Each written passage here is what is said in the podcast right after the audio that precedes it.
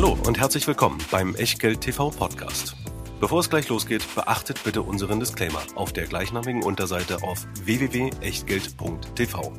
Auf die Inhalte dieses Disclaimers wird zu Beginn einer jeden Sendung explizit eingegangen. Und nun viel Spaß und gute Unterhaltung mit Tobias Kramer und Christian W. Röhl. Herzlich willkommen aus Berlin, herzlich willkommen aus Vogts Bier Express und vor allen Dingen auch zum zweiten Teil unseres Immobilien-Specials mit Rolf Elgeti. Im zweiten Teil von IR at Echtgeld wollen wir uns mit der zweiten REIT-Gesellschaft beschäftigen, die er führt. Eine davon wird er nicht mehr so lange führen. Das gab es im ersten Teil über die Deutsche Industrie REIT. Heute ist der Konsum dran und damit ist die Deutsche Konsum REIT AG dran. Herzlich willkommen ein weiteres Mal. Rolf Elgeti, schön, dass Sie da sind. Christian ist auch wieder da und Christian hat was ganz Überraschendes für euch im Gepäck, nämlich den Disclaimer. Ich muss natürlich auch heute darauf hinweisen, dass alles, was wir hier machen, eben keine Aufforderung zum Kauf oder Verkauf von Wertpapieren ist, keine Anlageberatung, keine Rechtsberatung, keine Steuerberatung. Wir plaudern über eine Aktie, nämlich über die deutsche Konsum REIT und was ihr aus diesen Informationen macht oder eben nicht. Das ist ganz allein euer Ding und damit auch euer Risiko. Weder wir noch unser Gast Rolf Elgeti können dafür irgendeine Haftung übernehmen. Genauso wenig wenig wie eine Gewähr für Richtigkeit, Vollständigkeit und Aktualität der Unterlagen, die er natürlich auch zu dieser Sendung wieder in der Echtgeld TV Lounge bekommt. Herr Gitti, schön, dass Sie da sind. Zum Thema Deutsche Consum REIT ist ja für unsere Zuschauerinnen und Zuschauer fast schon ein Dauerbrenner. Wir haben die Aktie erstmals vorgestellt und dann gleich ins Echtgeld TV Depot gekauft im April 2019, damals zu 13 Euro. Dann waren Sie letztes Jahr im Juni hier bei Vogts Bier Express erstmals zu Gast, Kurs damals 16 Euro.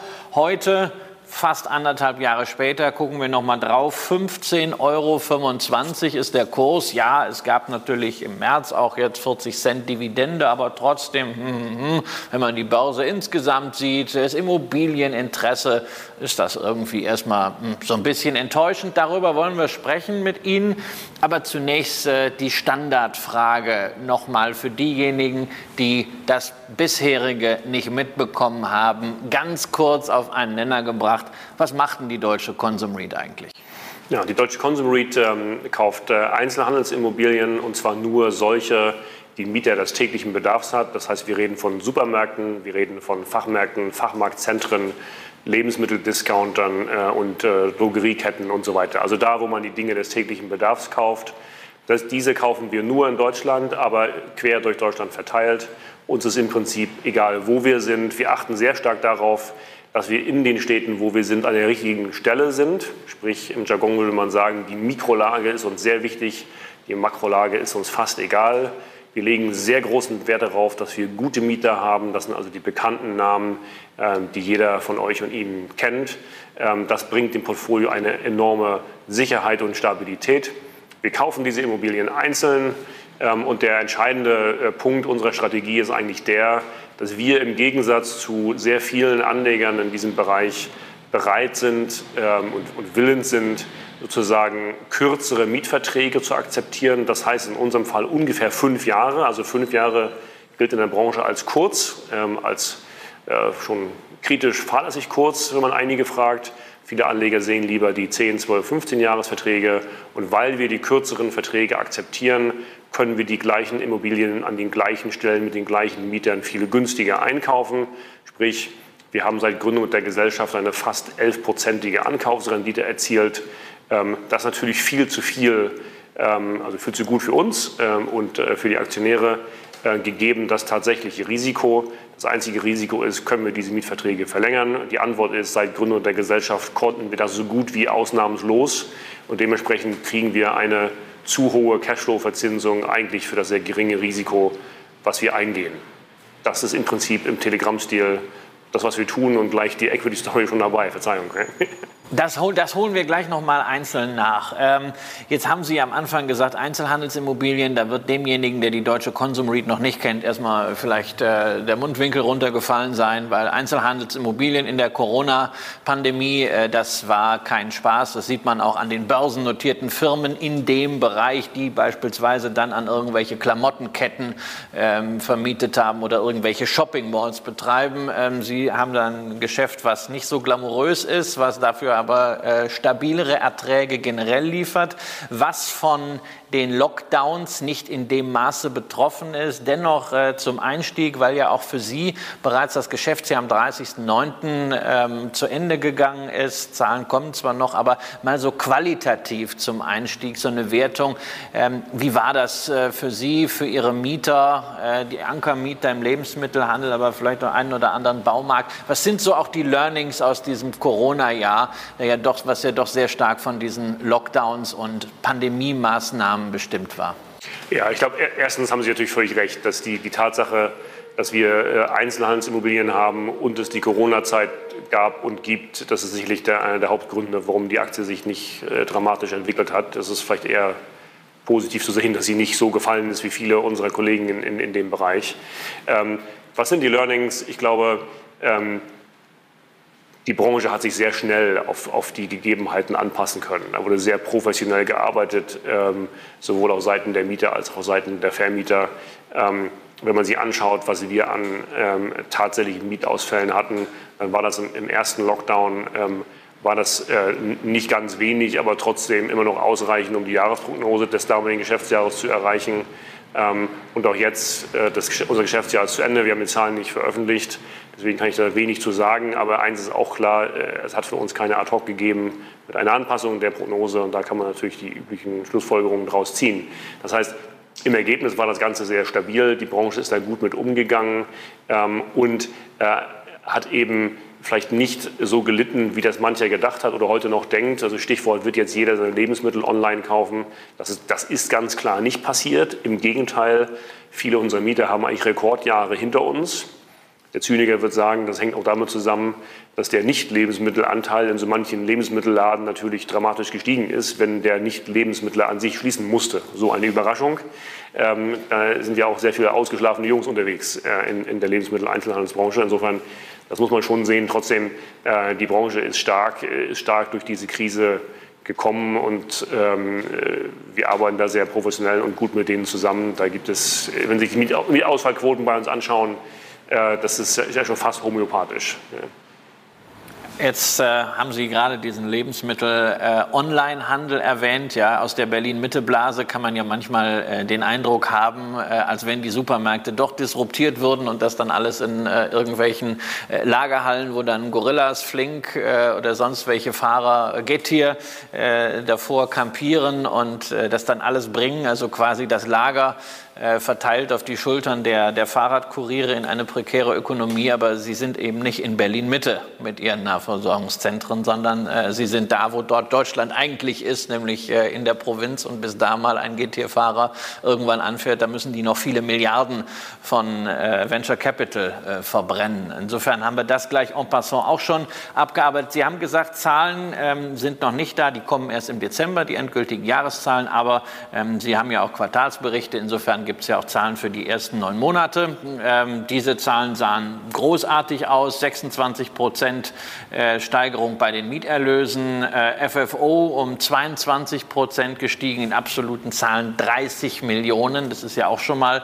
eine Hausnummer. Ähm, also Wachstum eigentlich sehr, sehr erfreulich. Und dann gab es aber doch im August eine äh, Meldung, wonach Sie gesagt haben, Sie passen äh, die Guidance mal nach unten an für das Jahr. Eigentlich hatten Sie vor, so 42 bis 45 äh, Millionen Euro FFO für das Gesamtjahr zu erzielen. Dann haben sie die Prognose runtergesetzt auf 40 bis 41, haben dazu geschrieben, ähm, es sei äh, schwierig, dieses Ankaufstempo, was man von ihnen ja aus den Vorjahren kannte, äh, durchzuziehen unter den Prämissen der Pandemie.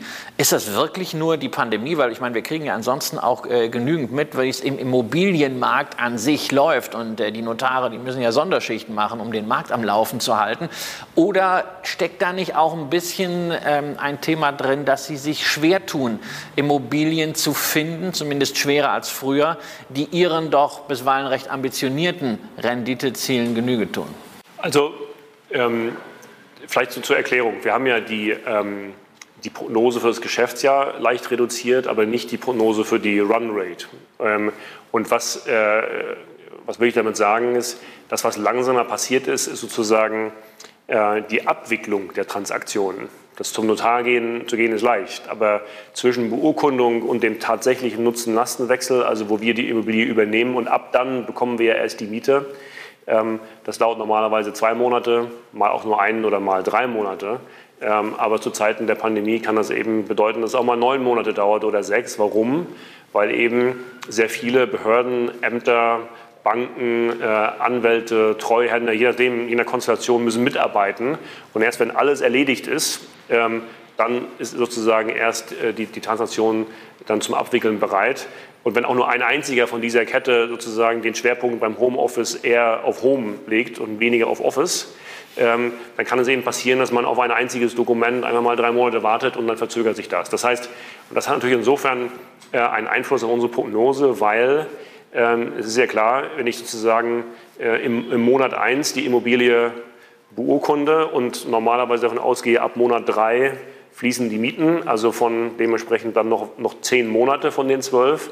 Und wenn ich sie jetzt aber erst im Monat 10 bekomme, dann fehlt mir natürlich in der Kalkulation diese Miete.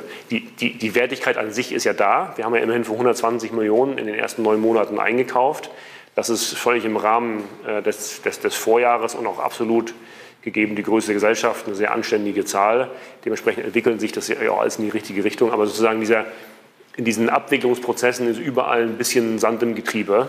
Ähm, und ähm, das ist an sich nicht, äh, ist an sich, aller Long ist das völlig egal. Das ist ändert an der Wertigkeit der Gesellschaft nichts. Es bedeutet eben nur eine kleine Verschiebung dieser Cashflows.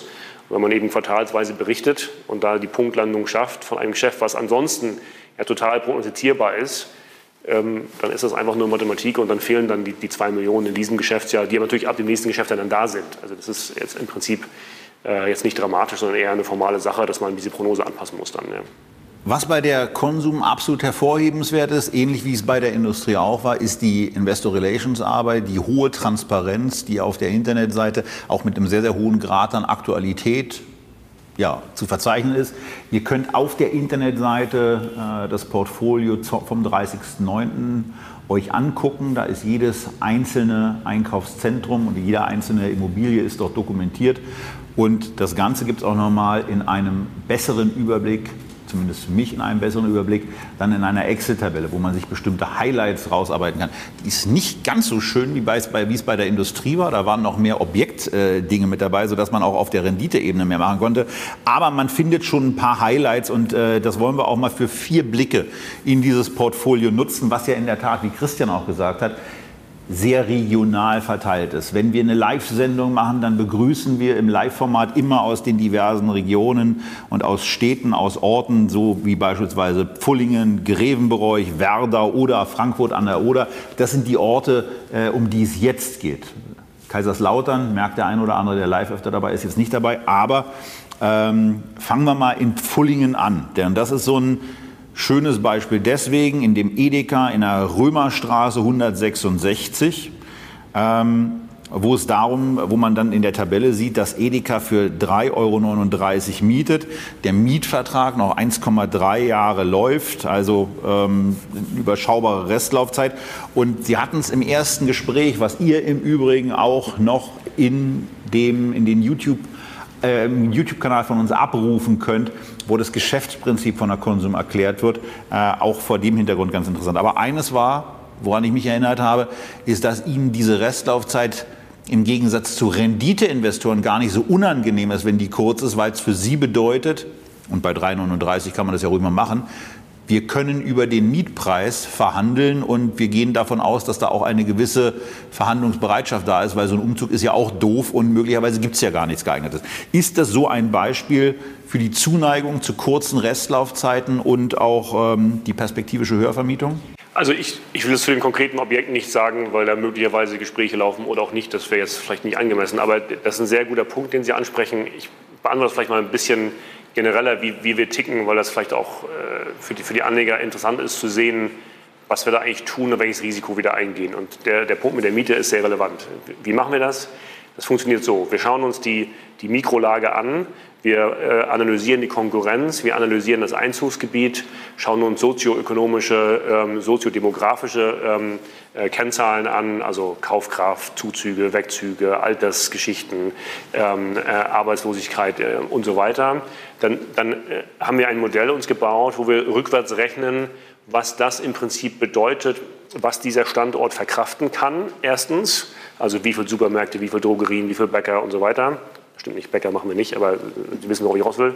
Ähm, dann vergleichen wir das mit dem Status quo und dann kommen wir eben zum Schluss, äh, ob diese Standorte über oder unter oder eben ungefähr adäquat versorgt sind. Meistens sind sie überversorgt in Deutschland. Das liegt in der Natur dieses, Marktsegments. Dann schauen wir uns im nächsten Schritt an, was sind denn gegeben Dinge wie Flächenumsatz der einzelnen Segmente, gegeben die Kostenstruktur Margen, äh, Margen, die wir kennen, was sind denn die Mieten, jetzt kommen wir dazu, was sind denn die Mieten die der Mieter in dem jetzigen Setup an diesem Ort zahlen kann.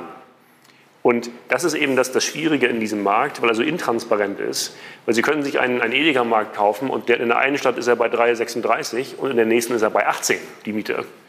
Und wenn man nicht tief einsteigt, weiß man gar nicht, ist das eine zu hoch, zu niedrig. Ähm, das, das, das hängt eben davon ab. Und dann nehmen wir eben jetzt eine Sichtweise, die ich im konkreten Fall jetzt nicht kommentieren möchte, aber sie ist relativ offensichtlich, was sie ist bei 336. Da weiß ich eben, okay, ähm, hier kann ich mir zutrauen, entweder mit dem jetzigen Mieter nach Ablauf über eine höhere Miete zu verhandeln oder ich kann sagen, dann lass es halt, wir reden mit jemand anderem, weil zu der Miete kriege ich jemanden anderen. Oder eben, ich muss von vornherein sehen, die Miete ist zu hoch und wenn der, wenn der, Mietvertrag ausläuft, muss ich die Mietreduzierung äh, akzeptieren. Dort gibt es auch, das machen wir auch. Das muss ich dann aber natürlich brutal im Preis niederschlagen.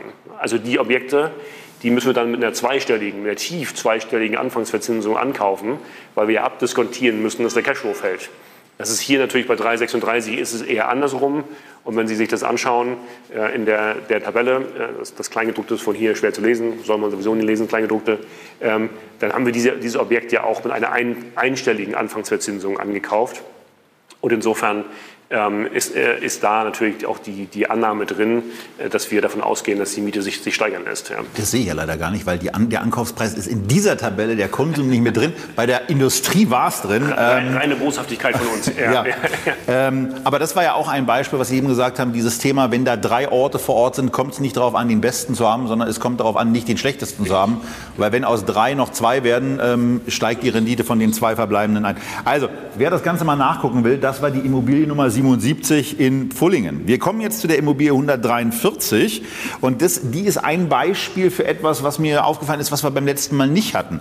Aber bei einem Blick in die Tabelle fällt es eben auf, dass es eine Fläche von den, von den Läden, von den Geschäften gibt und es gibt eine Grundstücksfläche und manchmal differiert die relativ stark und in Ingolstadt in der Krummenauer Straße Nummer 58. Da ist ein Discounter-Objekt äh, mit 1000 so klein ist es gedruckt, dass ich jetzt lieber ein bisschen näher ranhalte, äh, was auf jeden Fall so aussieht, dass es irgendwie 1400 Quadratmeter vermietete Fläche, 8700 Quadratmeter gibt es insgesamt, also so im Bereich 16 Prozent der gesamten Grundstücksfläche ist da äh, im Grunde genommen nur mit, mit Gebäuden verlegt. Da sind zwar noch ein paar Parkplätze mit dabei, aber eigentlich denkt man so, man guckt drauf und denkt, oh, da gibt es doch Entwicklungspotenzial. Macht die Konsum sowas auch? Von Aldi hört man ja beispielsweise, dass die Wohnimmobilien darauf setzen. Ja, sehr gute Frage, sehr guter Punkt. Die Antwort ist ja. Ähm, also das äh, interessiert uns sehr. Ähm, das berücksichtigen wir sehr wohl beim Ankauf, allerdings gerne so, dass wir sagen, dieses Potenzial soll eher gratis dabei sein. Also wir, wir, wir, äh, das ist wichtig, ähm, wir stellen auf den Cashflow ab, nicht auf das Entwicklungspotenzial im Ankauf. Nichtsdestotrotz gibt es solche Immobilien mit so einem Entwicklungspotenzial. Ähm, typischerweise würden wir das aber nicht zu Ende entwickeln, sondern wir würden das anstoßen, wir würden vielleicht Bauvoranfragen stellen und so weiter. Und wir würden das dann als, als vorbereitetes Entwicklerprodukt an Entwickler verkaufen. Das haben wir auch schon äh, zweimal gemacht. Ähm, in einem Fall auch, auch hier in Berlin, äh, wo wir ein Objekt in, in, in Pankow dann entsprechend zum 25-fachen der Jahresmiete äh, verkauft haben. Ähm, was, äh, was sehr gut klingt, was auch sehr gut ist, aber das ist eben erklärbar, weil eine, ein Entwickler da mehr Potenzial drin sieht. Jetzt, jetzt, reden wir gerade über Entwicklungspotenzial und da fällt mir relativ spontan eine Geschichte ein, gerade auch weil Sie Sachen sagen, naja, also das muss so oben drauf kommen, das äh, quantifizieren wir nicht, aber es ist schön, wenn, wenn man es hat. Ist nicht gerade bei solchen Immobilien, die Sie da haben, auch immenses äh, Entwicklungspotenzial im Bereich regenerative Energien äh, mit dabei? Wo, wo, stehen Sie da? Macht das nicht Sinn, da oben, äh, selbst wenn es nur zur Eigenstromversorgung ist, äh, Photovoltaikanlagen drauf zu machen und natürlich gleichzeitig, wenn wir über alles, was mit, mit Einkaufen und Parkplätzen äh, zu tun hat, sprechen, äh, kommt man natürlich zwangsläufig zu der Frage, was ist denn mit, mit E-Autos? Äh, wie sind Sie da mit der, mit der Integration und der Entwicklung? Das kann ja auch ein zusätzliches Business noch werden. Äh, absolut. Also ähm, das sind beides sehr wichtige Themen, die wir, äh, um die wir uns natürlich gekümmert haben. Ähm, Stichwort E-Autos. Wir haben eine Kooperation abgeschlossen mit der ENBW, ähm, sodass wir unsere Parkplätze ähm, mit äh, Ladesäulen entsprechend versorgen, ähm, also ja, versorgen können, sodass man noch nicht heute, aber äh, nach und nach dann auf allen äh, Parkplätzen sozusagen sein E-Auto auch, auch laden kann. Nach und nach heißt so äh, Zeitplan Rollout, weil das ist ja, ich meine, wir reden über die große äh, Mobilitätsrevolution, aber die bedingt natürlich auch, dass an den Points of Interest äh, ja. genügend Ladestationen vorhanden über, sind. Über die große Mobilitätsrevolution, da sollen gerne andere Zustellungen nehmen. Äh, ich, ich sage nur, was wir mit unseren äh, knapp 200 Immobilien machen. Und das ist, wir werden in, äh, eher in den nächsten ein, zwei Jahren, also in den nächsten ein, zwei Monaten, die dann auch versorgt haben mit, mit diesen Ladesäulen. Da werden viele äh, Bürgermeister gut beraten, auch dieses Tempo anzulegen. Ja. Ja, das ist, es ist ja auch nicht so einfach. Das ist ja auch, es wäre übertrieben zu behaupten, dass die Mobilitätswende zu Ende äh, gedacht wurde. Züniger würde behaupten, da wurde noch nicht mal angefangen, darüber nachzudenken, was das eigentlich alles so bedeutet, ähm, auch so für, für die Netzstabilität und so weiter. Aber das sind also andere Themen. Ich beantworte Ihre Frage und sage, wir haben also eine Kooperation mit der ENBW, um diese Ladesäulen flächendeckend hinzustellen. Was die Solardächer angeht, ähm, wir haben Solardächer teilweise, wir installieren auch noch mehr. Das ist wesentlich schwieriger, weil wenn Sie aus, aus Sicht des Immobilieneigentümers äh, sozusagen äh, die Solarinvestitionen ins Rechnen bekommen wollen, dann brauchen Sie meiner Meinung nach nicht nur viel Sonnenlicht auf den Anlagen, sondern auch auf Ihrem Taschenrechner, um das in, ins Rechnen zu kriegen ähm, weil so brillant ist das in vielen Fällen nicht. Ähm, dazu kommt auch, dass der, der Strom teilweise auch wesentlich billiger eingekauft wird bereits von den Mietern, als man das sonst so kennt. Sehr klar, sind Großkunden. Ähm, und äh, sie haben oft auch ein Thema, dass die äh, Objekte eben ausgereizt sind für aktuelle Dachlasten, Windlasten, von Schneelasten mal ganz zu schweigen. So, wenn Sie dann darauf Solar stellen, dann heißt das in, in, vielen Fällen, dass Sie komplett neues Dach aufsetzen müssen und dann ist die Mathematik sowieso tot. Das heißt, das ist bei weitem kein No-Brainer, ähm, aber wir sind natürlich sehr interessiert, dass all das, was irgendwie machbar und, und sinnvoll ist, äh, in, in dem Bereich umzusetzen. Gar keine Frage.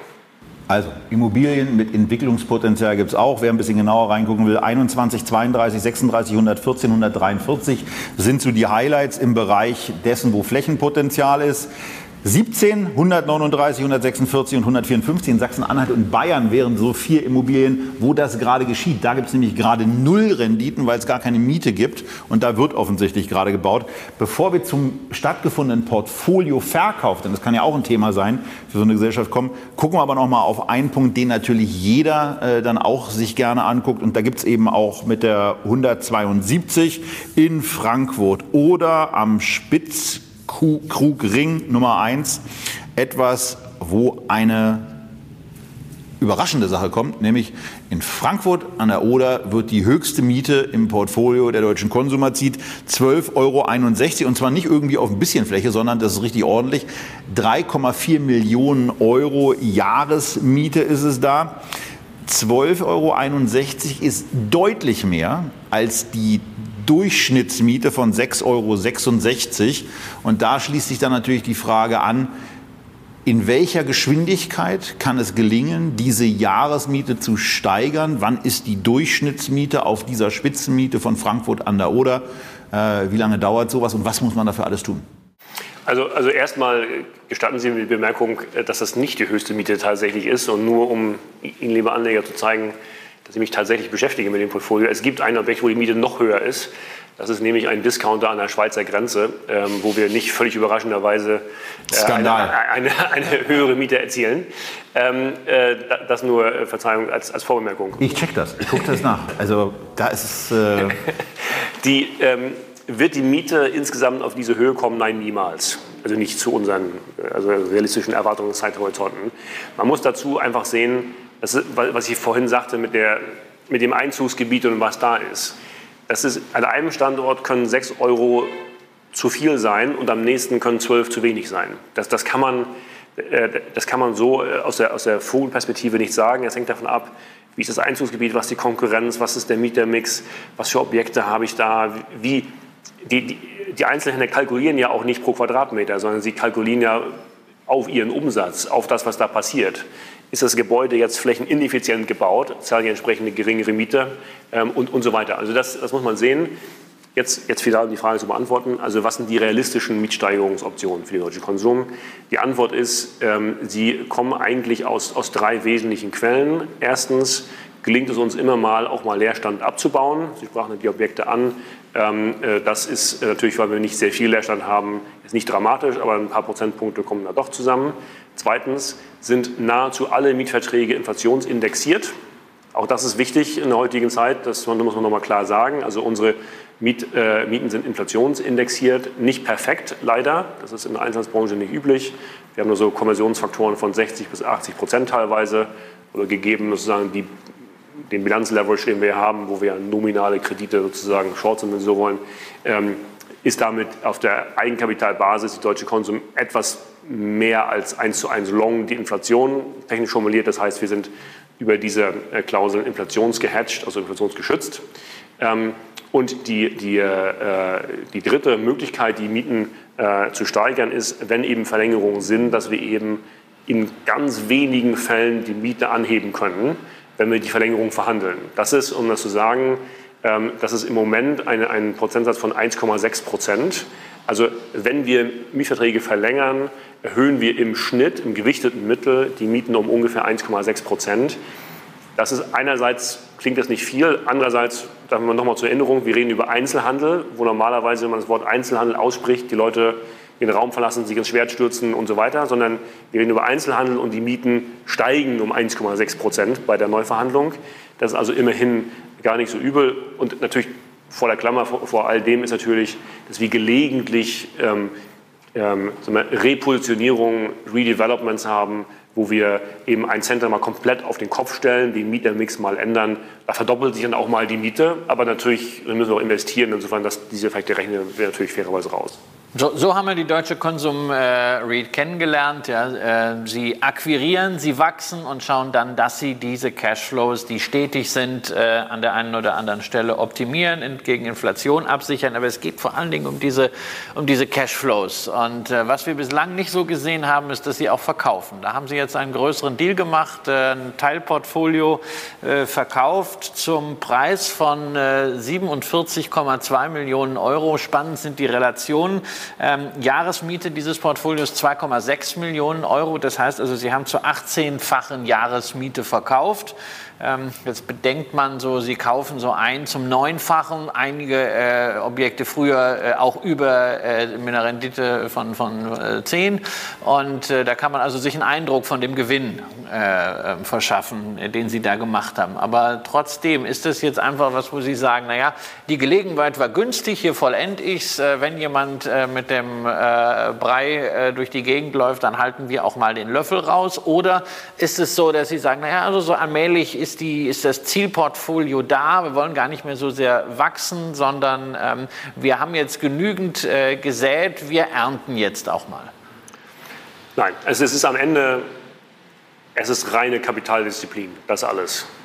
Wir sagen einfach, ähm, wir kaufen ein mit Anfangsverzinsung von 8% 10% 12% im gewichteten Mittel jetzt im letzten Geschäftsjahr 9,1. Wir leihen uns Geld so ein bisschen über 1 wir halten den Cashflow fest, er wächst ein bisschen. Das ist ja eine tolle Rendite und das steuerfrei in REIT. Das heißt, wir sind hier im, äh, im, im hohen Zehnerbereich, vielleicht gehen wir Richtung 20 Prozent, was wir eine stetige Eigenkapitalverzinsung aus dem Geschäft generieren. Das ist ja die Basis, auf, auf, auf der wir erstmal sitzen. So, und dann passiert natürlich Folgendes, weil der Grund, warum wir so günstig einkaufen, ist ja vor allem die Mietvertragslaufzeit. Jetzt im laufenden Geschäft verlängern wir ständig Mietverträge und damit kreieren wir, wenn Sie so wollen, quasi aus Versehen äh, ein Anlageprodukt, für das andere Anleger einen viel höheren Preis zahlen, als wir es machen würden. Und manchmal ist der Preis eben so hoch, dass wir es zu dem Kurs nicht nur nicht kaufen würden, sondern dass wir es eben tatsächlich sogar verkaufen, um es dann zu reinvestieren.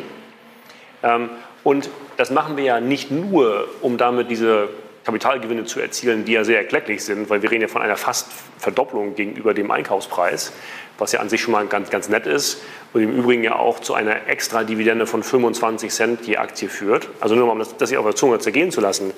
Diese 47 Millionen Verkäufe, die ja zu viel weniger im Buch drin sind, logischerweise, weil wir weniger bezahlt haben, Davon schütten wir nur die Hälfte des Gewinns aus und das alleine sind 25 Cent je Aktie bei einer sonstigen Dividende von 40. Das heißt, wenn man, das, wenn man die Relationen sieht, ist, ist das ja schon mal also gigantisch auf, auf, auf gewisse Weise, was da was eine Wertschöpfung entsteht, weil die, ähm, äh, die, die Buchwerte, die wir verlieren dadurch, das sind ja nicht mal 3% der Bilanzsumme. Also wenn ich sage, also 3% des Portfolios habe ich verkauft, das heißt ja auf Deutsch, im Schnitt haben wir die Immobilien 33 Jahre gehalten. Da sind wir keine Zocker mit, sondern das ist ja immer noch, das ist ja nur sozusagen das absolute Feintuning und ein bisschen Atmen lassen des Portfolios in einer Bestandshalterlogik.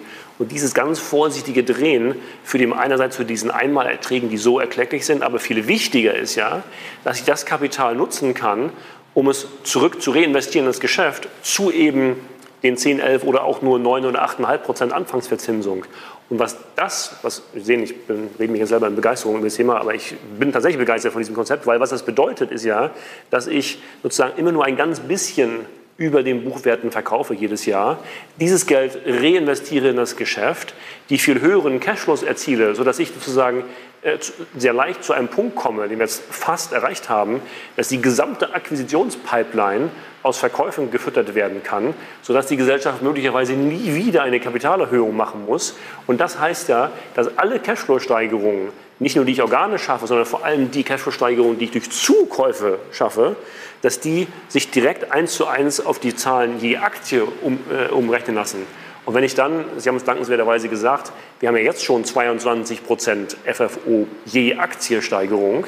Das sind, ja, das sind ja großartige Zahlen. Wenn die sich noch weiter steigern lassen, das ist ja Wahnsinn am Ende, was da, was da passiert. Aus einer so langweiligen, stabilen Assetklasse wie Lebensmitteleinzelhandel, wenn man eben mit dieser Kapitaldisziplin agiert eben das Geld immer wieder reallokiert, was das für eine Cashflow-Steigerung je Aktie bedeutet. Und das ist das, worauf wir aus sind.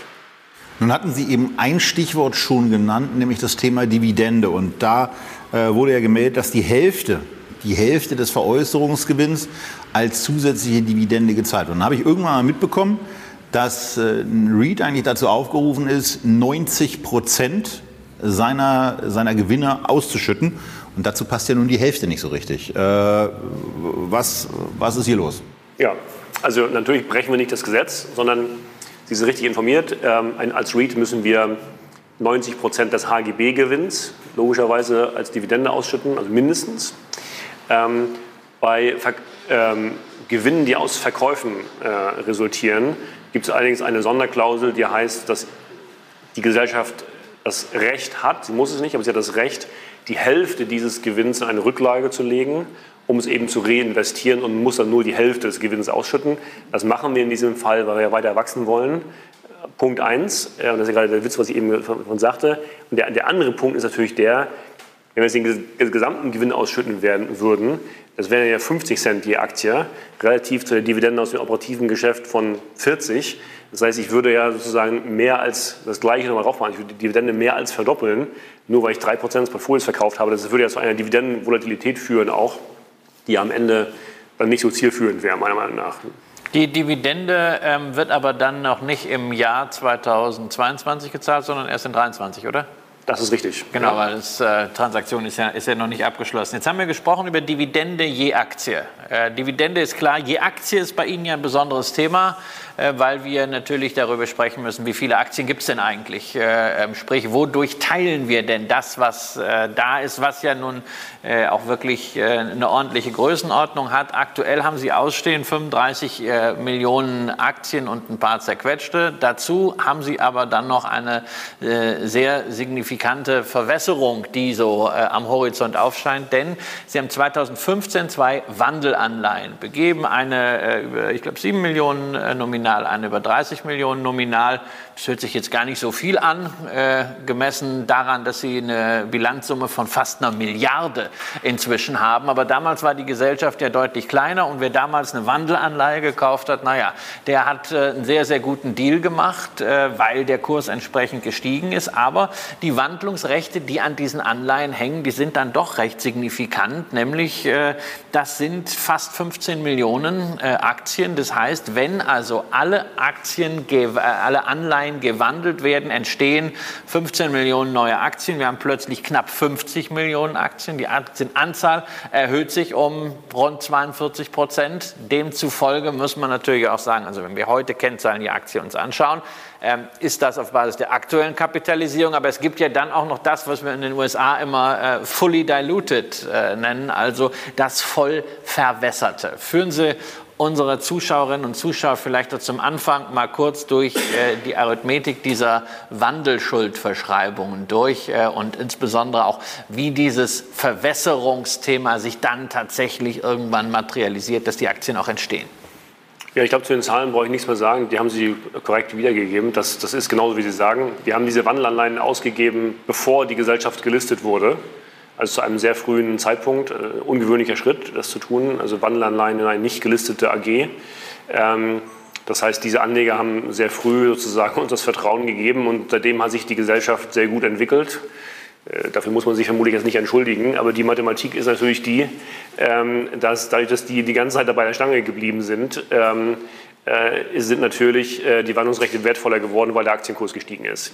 So, das heißt, das, was, ähm, was damals ein, eine große Chance und ein sehr, was sehr Gutes war, ist sozusagen heute für die Anleger ein Verwässerungsproblem. Das ist klar. Also das liegt in der Natur von Wandelanleihen. Was, was kann man dazu sagen? Man kann dazu sagen, erstens, ähm, diese Wanderanleihen laufen noch ein bisschen und äh, die größere der beiden hat auch äh, ein, äh, ein europäisches äh, Optionsrecht. Das heißt, es kann nur am Schluss ausgeübt werden. Das heißt, diese Verwässerung kann sich so, so auf die Schnelle gar nicht äh, kristallisieren. Ähm, und äh, mein Verständnis des Anlegers, die Anleihen liegen alle bei einem Anleger nach meinem Kenntnisstand, ähm, ist, dass der sehr langfristig orientiert ist und froh ist, das zu haben. Sie wissen, dass äh, wir diese Anleihen einmal schon mal verlängert haben und in dem Zuge haben wir auch die Wandlungspreise erhöht. Das äh, ist jetzt auch nicht besonders intuitiv und die Zinsen gesenkt.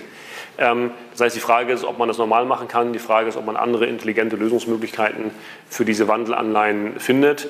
Wenn man die Verwässerungseffekte berechnet, muss man natürlich berücksichtigen, dass dann natürlich auch das, das Fremdkapital, was dahinter steht, verschwindet ähm, und auch die Zinszahlungen, die darauf gehen, verschwinden. Das heißt, die, die Verwässerungseffekte sind nicht ganz so brutal, wie es sich auf den ersten Blick anhört.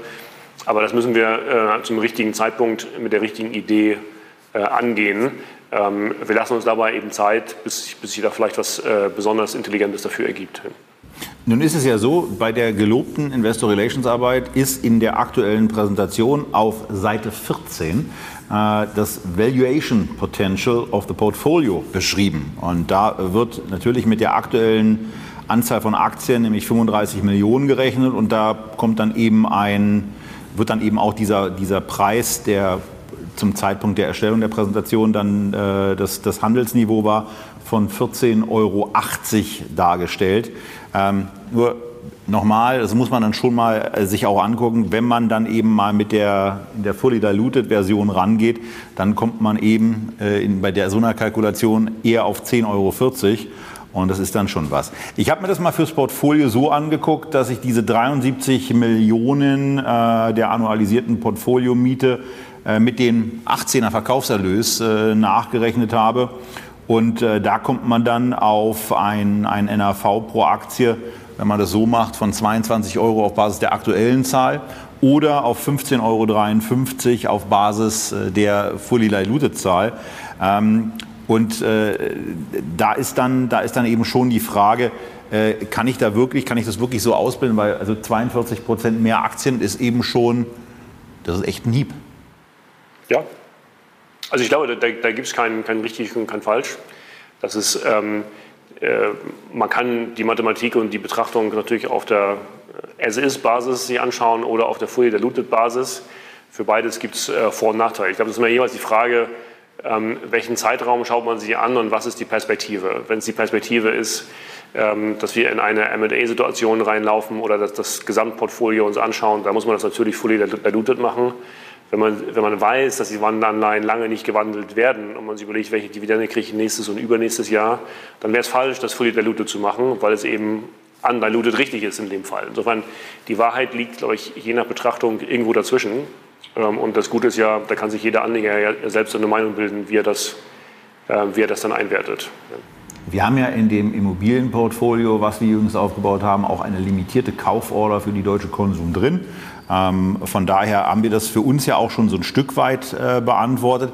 Ich will auf die deutsche Industrie Read-Sendung noch mal kurz zurückgreifen, weil da haben Sie zwei Sachen gesagt, die sich hier extrem gut anbieten, insbesondere vor dem Hintergrund, was gerade bei der deutschen Industrie passiert ist. Sie haben gesagt, es gibt rote Linien und Sie haben bei bestimmten Sachen autistische Züge, äh, wenn es nämlich um Preise geht. Jetzt stellt sich ja dann irgendwo die Preise. Jetzt haben wir hier ein hervorragend aufbereitetes Portfolio. Gibt es da auch eine rote Linie? Also äh, zum richtigen Preis bin ich immer Brief. Also das ist gar keine Frage. Also die, äh, das, die Frage ist eher nur, wo ist die rote Linie genau? Mhm. Ähm, und das wäre jetzt so die nächste gewesen. Auch die, ja, ich habe versucht zu antizipieren.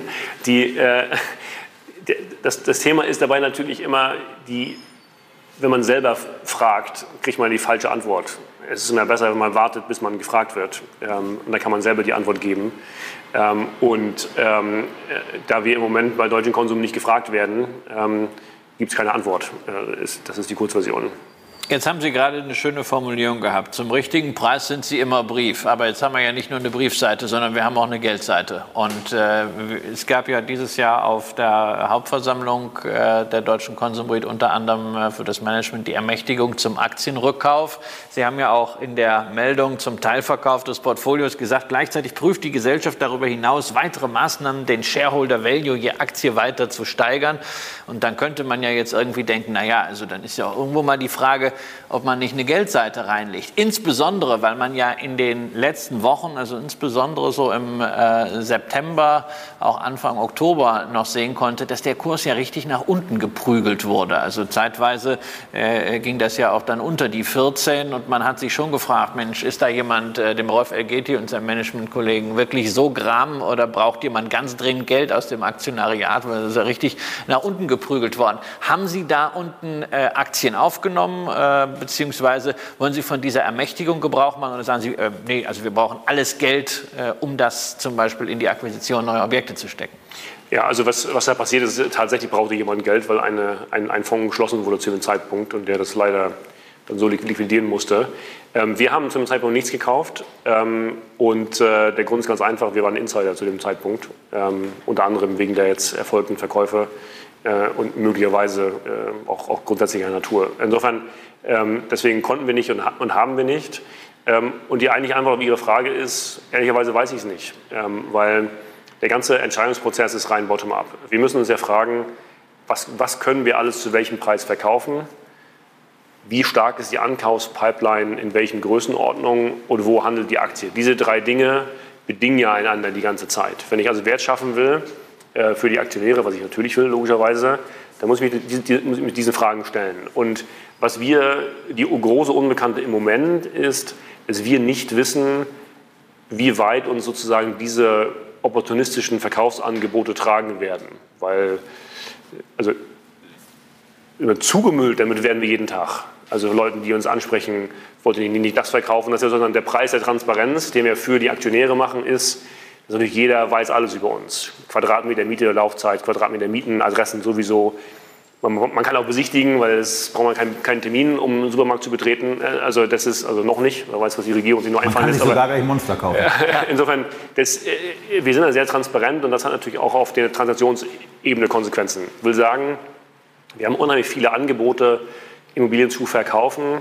Ähm, aber die meisten Leute sind ja stärker im, im, Reden als im Machen. Das heißt, man weiß immer nicht, wie real das alles ist und das muss man dann zu Ende verhandeln. Und das ist eine gewisse Unbekannte für uns sozusagen im ersten Schritt wie viel wir noch verkaufen wollen und das dann im Hinblick auf die Ankaufspipeline dann zu betrachten und das, was dann übrig bleibt, stünde ja zur Verfügung, um möglicherweise Aktien zurückzukaufen. Aber das wiederum ist auch nur bei einem gewissen Kurs dann sinnvoll. Und dann kommt die Zusatzkomponente der eben besprochenen Wandelanleihen. Man muss ja, deswegen ist das Statement bewusst kryptisch gewählt, man kann ja, das, kann ja auch Wandelanleihen zurückkaufen, müssen ja nicht Aktien sein. Auch das ist am Ende ja nur eine Frage der Mathematik, was eigentlich das Attraktivere ist. Und die Gesamtgemengelage wird dann sehr schnell sehr kompliziert, weil es irgendwie ähm, äh, sozusagen mehr Variablen als Gleichungen sind. Und da muss man erstmal abwarten, bis eins umfällt. Und das ist für uns das nächste, was umfallen muss, ist sozusagen mehr Visibilität auf die opportunistischen Verkäufe davon werden wir uns dann leiten lassen im Entscheidungsprozess. Also ich nehme da jetzt auf jeden Fall zwei Sachen mit, die mir grundsätzlich sehr sympathisch sind. Erstens, äh, ähm, Sie bollern jetzt nicht das Geld raus, um den Kurs irgendwie zu stabilisieren. Das haben wir ja auch bei äh, ausreichend Aktiengesellschaften schon gesehen, die das, die Möglichkeit zum Aktienrückkauf hatten. Und zum Zweiten, ich finde es ja immer äh, sehr sympathisch, wenn sich ein Vorstand um die Kapitaleffizienz im Unternehmen kümmert, weil dann kann ich einfach meine Aktien liegen lassen und muss nicht selber immer gucken, oh, jetzt ist die vielleicht ein bisschen teuer oder sonst was, sondern äh, wenn man da zwischen Markt- und Kapitalseite auch entsprechend agiert, ist es für einen Anleger recht bequem. Aber ich komme nochmal zurück auf Geld und Brief. Also ähm, das Unternehmen hat jetzt keine Geldseiten da äh, reingelegt in der Vergangenheit. Ihr letzter äh, Kauf datiert vom Juni. Ähm, Sie haben also die eine Möglichkeit konnten Sie nicht nutzen, aber Sie sind jetzt auch nicht gerade in der Situation, dass Sie sagen, hey, hier komm, Jupaldi, ich muss jetzt, äh, ich muss jetzt kaufen. Ähm, Ihr Vorstandskollege hat ein bisschen was äh, äh gekauft, irgendwie für für 5.000 Euro, der Aufsichtsrat hat für 28.000 ähm, verkauft. Wenn ich jetzt so insgesamt den Kurs sehe, der ja doch jetzt so in den letzten zwölf Monaten eher runtergedümpelt ist, der nicht so die positive Wahrnehmung am Kapitalmarkt hat äh, wie der direkte Peer, der deutlich kleiner ist äh, mit der, mit der Defama, die ja äh, deutlich nach oben gegangen ist. Ähm, warum haben Sie nicht gesagt, Mensch, da müssen wir jetzt, da kann ich einfach reingehen. Das ist mein Unternehmen, da ist eine Chance, jetzt äh, günstige Aktien zu kaufen. Oder wo ist diese rote Linie auch für die Geldseite?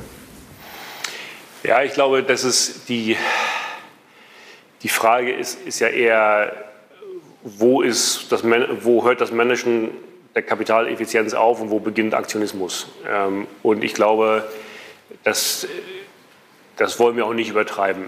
Ähm, und ich glaube, jetzt aus, aus Sicht des Unternehmens muss man doch klar sagen, dass, äh, ich glaube, da wird auch jeder Aktionär zustimmen, dass das profitable Investieren in das Geschäft das Rückkaufen der Aktien überwiegt. Und das ist auch rein mathematisch. Nee, nee, Rückkauf ist klar. Ich meinte jetzt Sie. Ja, genau. Ich wollte nur das nur der Vollständigkeit einmal abholen. Also das ist ja völlig klar, dass die FFO-Yield auf neue Investitionen größer, also noch größer ist als, als die FFO-Yield, ähm, zu der die Aktie im, im Moment handelt. Ähm, und das, was wir ähm, als, als Aktionär tun, ähm, das ist etwas schwierig, weil die, die, Fenster immer sehr klein sind, wo man das, das, das dann tatsächlich darf.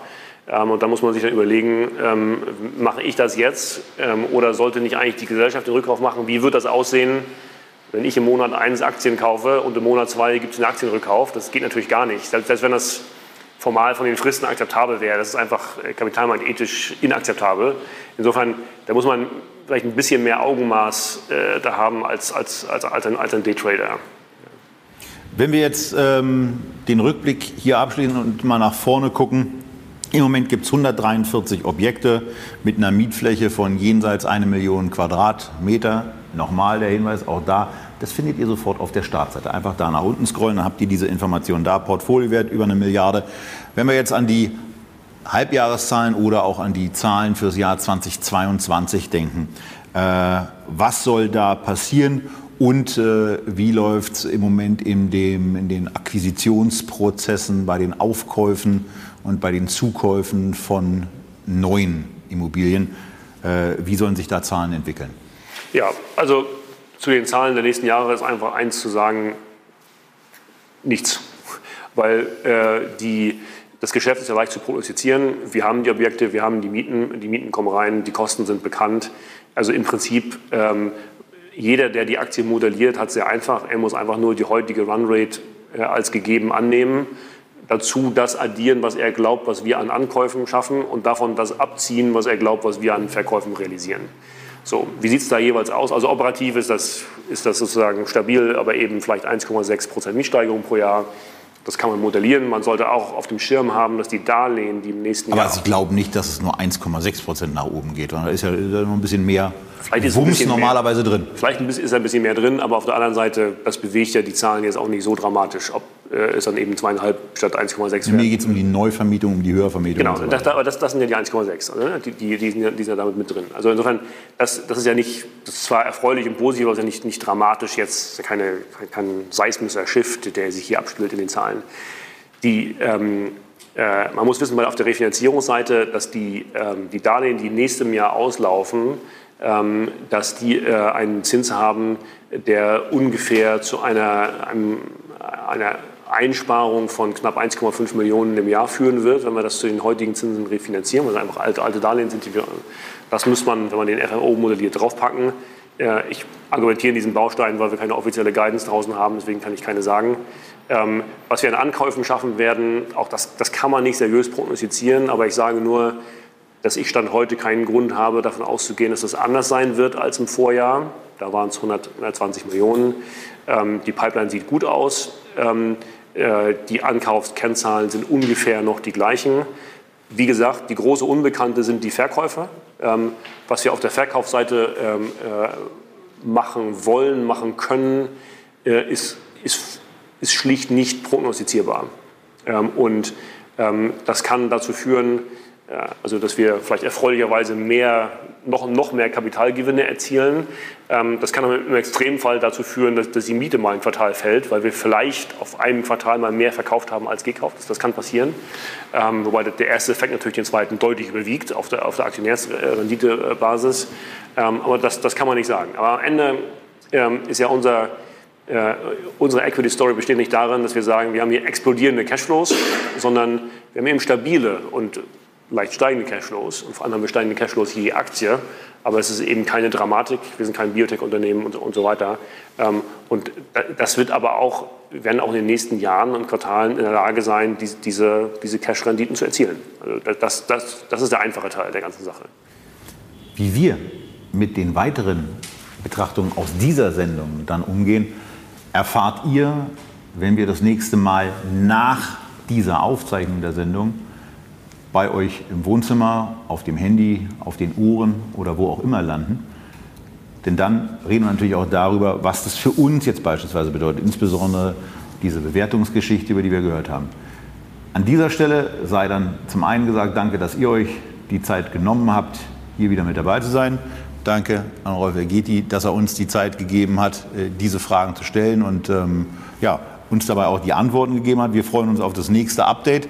Dann äh, nicht mehr zur deutschen Industrie, dann ist es quasi nur noch die deutsche Konsum. Und äh, wir freuen uns darauf, wenn ihr dann das nächste Mal wieder mit dabei seid bei Echtgeld aus dem Bierexpress, aus dem Studio Lützeufer oder von wo aus wir immer euch erreichen. Macht's gut, bleibt gesund, bis zum nächsten Mal.